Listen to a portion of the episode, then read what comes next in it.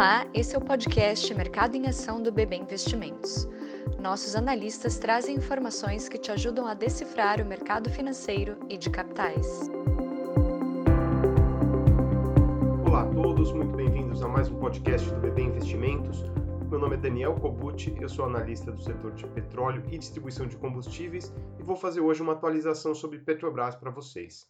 Para começar, relembrando, o último resultado divulgado da Petrobras foi positivo, no contexto de uma queda muito forte no preço do petróleo. Em reais, o petróleo caiu 29% em relação ao ano anterior, e mesmo assim a Petrobras entregou um EBITDA 8% superior às nossas estimativas, com uma boa geração de caixa de quase 16 bilhões. Para isso, a empresa teve um operacional onde optou por hibernar campos de águas rasas, outras plataformas que têm custos mais elevados, e apresentou uma queda eh, na, na capacidade de utilização das refinarias, o que foi melhorando mais para o final do trimestre e hoje já se encontra em níveis pré-pandemia, está em torno de 80% a capacidade de utilização das refinarias. Nesse sentido, a venda de derivados, apesar de ter caído também 8% no trimestre, vem melhorando mês a mês desde abril e hoje já também se encontra parcialmente, pelo menos o diesel já está em níveis acima do que estava eh, antes da pandemia. E o ciclo Otto, que é a soma de gasolina e etanol, de acordo com os dados da ANP, esses ainda operam em torno de 13% abaixo do nível pré-pandemia. Então, é, é, para começar, a gente entende que esses efeitos das quedas nas vendas são pontuais, relacionados à pandemia, e a gente tem olhado muito mais para os efeitos de longo prazo, como a queda no custo de extração, né, o chamado lifting cost, é, que tem ocorrido a cada trimestre nos últimos anos e é, também as melhoras nas despesas administrativas da Petrobras, porque essas mudanças vêm para ficar, né, esses custos mais baixos, e isso é, dá uma condição melhor para a empresa ser geradora de caixa e entregar melhores resultados.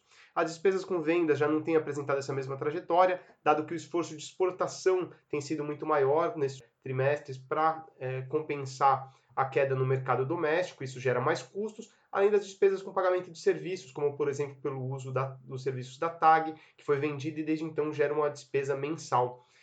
É, então, quando a gente compara ano contra ano, ainda tem essa diferença.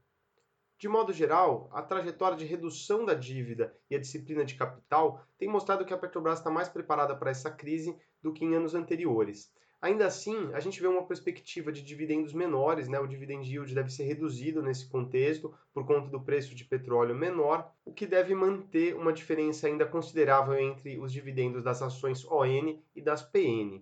Já com relação à venda de ativos, o programa segue firme, são cerca de 40 ativos em diferentes etapas, indo desde as termoelétricas, blocos onshore, até as refinarias, que são a grande expectativa desse ano.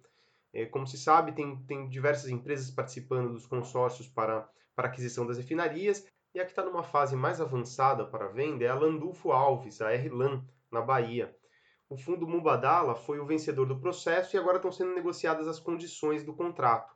Outro processo que gera bastante expectativa é o processo de abertura de capital, o IPO das rotas de gasodutos esse assunto deu uma esfriada nos últimos, nas últimas semanas, mas o mercado tem bastante expectativa ainda para ver como vai ser o desenvolvimento desse processo. Isso influencia bastante as novidades relacionadas ao novo marco do gás natural. Então, nós devemos acompanhar como, como isso se desenvolve ao longo dos próximos meses para entender melhor os impactos para a Petrobras. Bom, e depois desse processo de venda de ativos, a gente entende que a Petrobras deve seguir uma, uma empresa com uma atuação reduzida, é, isso deve trazer ganho de rentabilidade, uma melhoria na alocação de capital, com essa atuação menos integrada. E o nosso entendimento é de que essa atuação, essa estratégia muito mais focada em exploração e produção, com a saída de outros segmentos, como refinarias, Braskem, além de outros que a Petrobras já desinvestiu, pode levantar dúvidas se não há áreas estratégicas para a perenidade da empresa sendo deixada de fora, como as mais ligadas a energias renováveis, além de outros segmentos que tenham sinergia dentro da própria Petrobras. Lembrando também do risco maior associado à volatilidade da commodity quando você não tem outras receitas para diversificar o seu portfólio.